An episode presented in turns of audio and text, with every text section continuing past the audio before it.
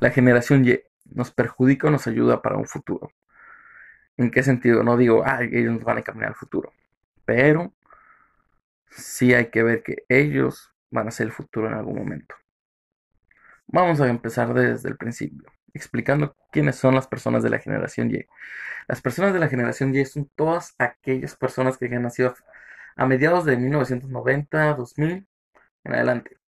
Las personas que ahorita tengan entre 18 y 24 años pertenecen a la generación Y. Ahora, ¿qué pasa con la generación Y? Son jóvenes, quieren emprender, quieren hacer muchas cosas. Vamos a, a tomarlo ahorita por el lado del emprendimiento que ellos creen que hacen. Hay ideas de negocio muy, muy buenas. Aquí la problemática es que muchos están dejando de estudiar. Tú dices, ah, normal, nuestros padres, nuestros abuelos no estudiaron y les fue bien a muchos, a otros no. ¿Qué pasa? Yo te lo voy a explicar desde donde yo lo veo. Entran a la prepa, están en la preparatoria. Desde la preparatoria ya se pinta en clases porque no le toman el interés. Ya no quieren entrar posiblemente a la universidad. Ahora, la generación Y no sabe lo que quiere. No sabe qué quiere ser de grande. A nosotros, ¿qué nos decían nuestros padres? Dijo, tú vas a estudiar, terminar de estudiar la universidad, ten una carrera, aunque no te dediques a eso, ten una carrera para que seas alguien en la vida. A nosotros nos educaron así, por lo menos a la mayoría, si no, a, estudia, sigue tus sueños, lo que más te guste, estudia eso, no hay pedo que sea diseño gráfico, que sea turismo, que es una carrera que se eliminan en muchas universidades, arquitectura, derecho, lo que tú quieras, o sea, cualquier carrera es buena. ¿Qué pasa con ellos? No saben a dónde ir. Sí, antes había muchos cambios de carreras en las universidades. Han subido mucho las personas que se cambian de carreras porque no saben realmente lo que quieren.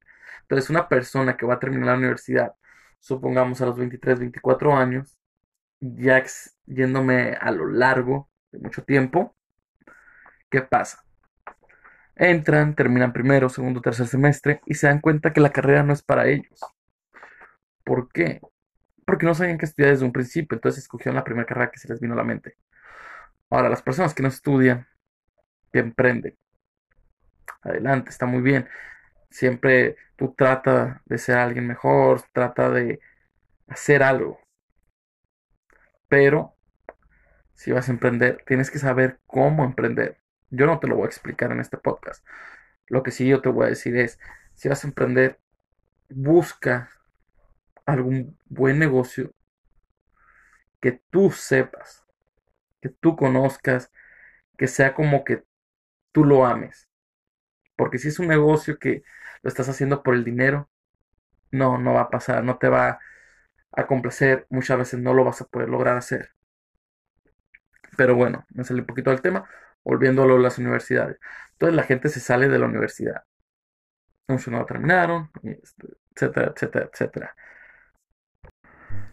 Vivimos en una década, época o como le quieran llamar, donde ahorita cualquier persona, casi cualquier persona, puede estudiar la universidad. Hay muchas universidades, como no tienen idea. Ya aquí en México existe la Universidad de Durango, UABC, Tecnológico, Tecnológico de Monterrey, etcétera, etcétera, etcétera. VM y más. Pero ¿qué pasa? Como la gente no quiere estudiar, dicen, ah, ¿para qué estudio? Uh, Mark Zuckerberg no estudió, no terminó Harvard y es ahorita el joven más millonario del mundo, ¿no? Ah, Steve Jobs no estudió, y creó Apple, iPhones y lo que tú quieras que haya creado Steve Jobs. Pues sí, pero también hay que ver que ellos tenían visión. Ellos eran inteligentes desde un principio. No digo que no lo seas por no querer estudiar, pero la manera en que ellos lo hicieron es muy diferente a lo que nosotros vivimos diario en México. En México no es apoyado nada. Ahorita están con que no, que sí, nosotros apoyamos el deporte, apoyamos a los empresarios. Casi todas las universidades tienen su ¿cómo se puede decir? Su clase de emprendimiento que te dicen que era tu empresa, la vas a probar. Pues sí, pero no te apoyan nada más de ahí. Muchos se dan cuenta en la universidad cuando crean su empresa que eso puede llegar a ser algo, pero no pasa de ahí. Entonces, no, en México no es muy apoyado eso. Entonces, ¿qué pasa? Nos van a llevar por un mal camino. Vamos a llegar a un punto en que no va a haber gente que quiera ocupar los puestos de trabajo disponibles. Porque yo donde vivo, escucho mucho, veo mucho que no encuentran empleo la gente. Empleo hay bastante. Aquí, donde yo vivo, hay bastante empleo. Es una zona industrial, o sea, vivo en una ciudad donde hay mucha industria, mucha fábrica. Entonces, empleo hay bastante desde gente que no terminó la secundaria, puede entrar a trabajar. Pero, ¿qué pasa? Ellos no quieren un jefe, no quieren ganar un sueldo bajo. Y está bien, se vale no querer ganar un sueldo bajo. ¿Quieres ganar un sueldo bien? Termina la universidad. Estudia. Certifícate. Y ve ofrece tu, tu currículum, tu persona, con ya experiencia, ya certificado a un trabajo y verás que te van a pagar bien. Aquí las fábricas te pagan muy bien si eres un ingeniero, un licenciado, arquitecto, etcétera, etcétera, etcétera. Pero no quieren trabajar. Entonces volvemos a lo que les dije en un principio. Vamos a emprender, ok, vamos a emprender. Esa idea de querer emprender funciona si hubiera gente que quisiera trabajar también para ti. Ahora, en la época en la que vivimos, pues no necesariamente tienes que tener empleados. Puedes simplemente hacer e-commerce, a ventas en línea, a Facebook Ads, Google Ads, a mucho, mucho por donde ir. Pero cuando tú escalas, que ya emprendiste, tú escalas un poquito más, ocupas empleados. ¿Y qué pasa? Contratas gente que no quiere trabajar porque son millennials. Ahora, lamentablemente vivimos en una época en la que muchos de nosotros vamos a ocupar a la generación Y, a los millennials, a los jóvenes que están todo el rato en Facebook para publicitar nuestros productos, nuestra marca. ¿Por qué? Porque ellos saben más de eso. Esa es una excelente carrera. El ser community manager, el ser social media manager, etcétera, etcétera, etcétera. Entonces, es excelente, excelente idea ese, estudio. Pero volvemos a lo mismo. No quieren trabajar. En Facebook, ¿qué es lo que pasa? Hay bolsa de trabajo. Publican miles de empleos al día. Pero la gente ya no quiere ir a buscar el empleo. Disculpen por eso. La gente ya no quiere ir a buscar el empleo. Yo veo en el grupo, ah, busco diseñador gráfico. De 7 de la mañana a 4 de la tarde, que tenga todos estos requisitos, ¿no? Yo como diseñador gráfico diría, ok, voy, presento mi currículum, presento mi portafolio. En cuestión de diseño gráfico, que ahí siempre te piden que mandes el portafolio, entonces esa no tienes que ir presencialmente. Pero ¿qué pasa con otros empleos? Que ponen, no, pues ocupamos que vengan, nos traigan su currículum o su solicitud de empleo. Porque no todos los puestos de trabajo, todos los empleadores y todo, toda la gente está actualizado como para decir, ah, lo vamos a hacer todo a través de línea. No. Entonces tú me prestas tu solicitud de empleo. Ay, pero ¿qué ocupan? Ay, me pueden marcar. A ver, si tú estás buscando empleo, tú eres el interesado que tiene el empleo. Tú tienes que ir a buscar ese empleo. No ellos te van a buscar a ti. Porque entonces, ¿para qué publican? Mejor sales a la calle y buscas a alguien y le preguntas, oye, tú eres, no sé, arquitecto. Sí, ah, disculpa, puedes venir, es que estoy contratando a un arquitecto, ¿te interesa el trabajo? No, así no funciona el mundo. Uno tiene que ir a buscar los empleos. Antes a mí me tocaba ver a la gente caminando con sus folders en el camión o en el bus o como le llamen en donde vivan. A mí me tocaba ver a la gente buscando lo empleo, o sea, llegaban, iban dejando solicitud tras solicitud tras solicitud. Antes era difícil, no existía el internet. Ahora que existe, lo podemos utilizar, pero hay que saber utilizarlo. No todo es porque ya estamos en el siglo XXI, en el 2020. El Internet no te va a ayudar a todo. Sí te abre muchas puertas, pero también hay cosas que tú tienes que salir a buscar. Ahora que tocamos el tema del Internet, hay que aclarar varios puntos sobre eso. Yo creo que nosotros somos, como padres, los que educamos a nuestros hijos hacia dónde ir. Creo que la educación ha cambiado mucho conforme han pasado los años, a cómo me educaron a mí, a cómo yo educo. ¿Qué pasaba? A mí cuando me educaban, cuando yo jugaba y hacía algo malo, a me regañaban, me pegaban.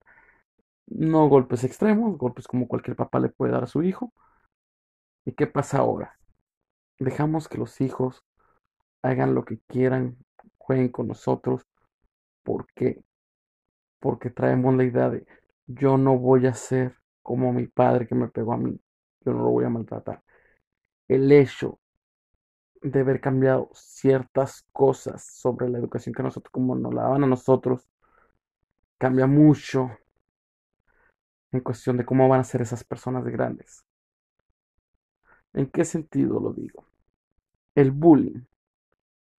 El bullying, antes a nosotros, nuestros compañeros nos pegaban, nos decían cosas, a la madre se le respetaba. ¿En qué pasó? A nosotros nos andaban con tonterías de que, ay, es que sufre de bullying, sufre de acoso y nos suicidábamos. No, no, no. Es un tema muy delicado. Pero también hay que ser realistas. Antes no llegábamos a tanto.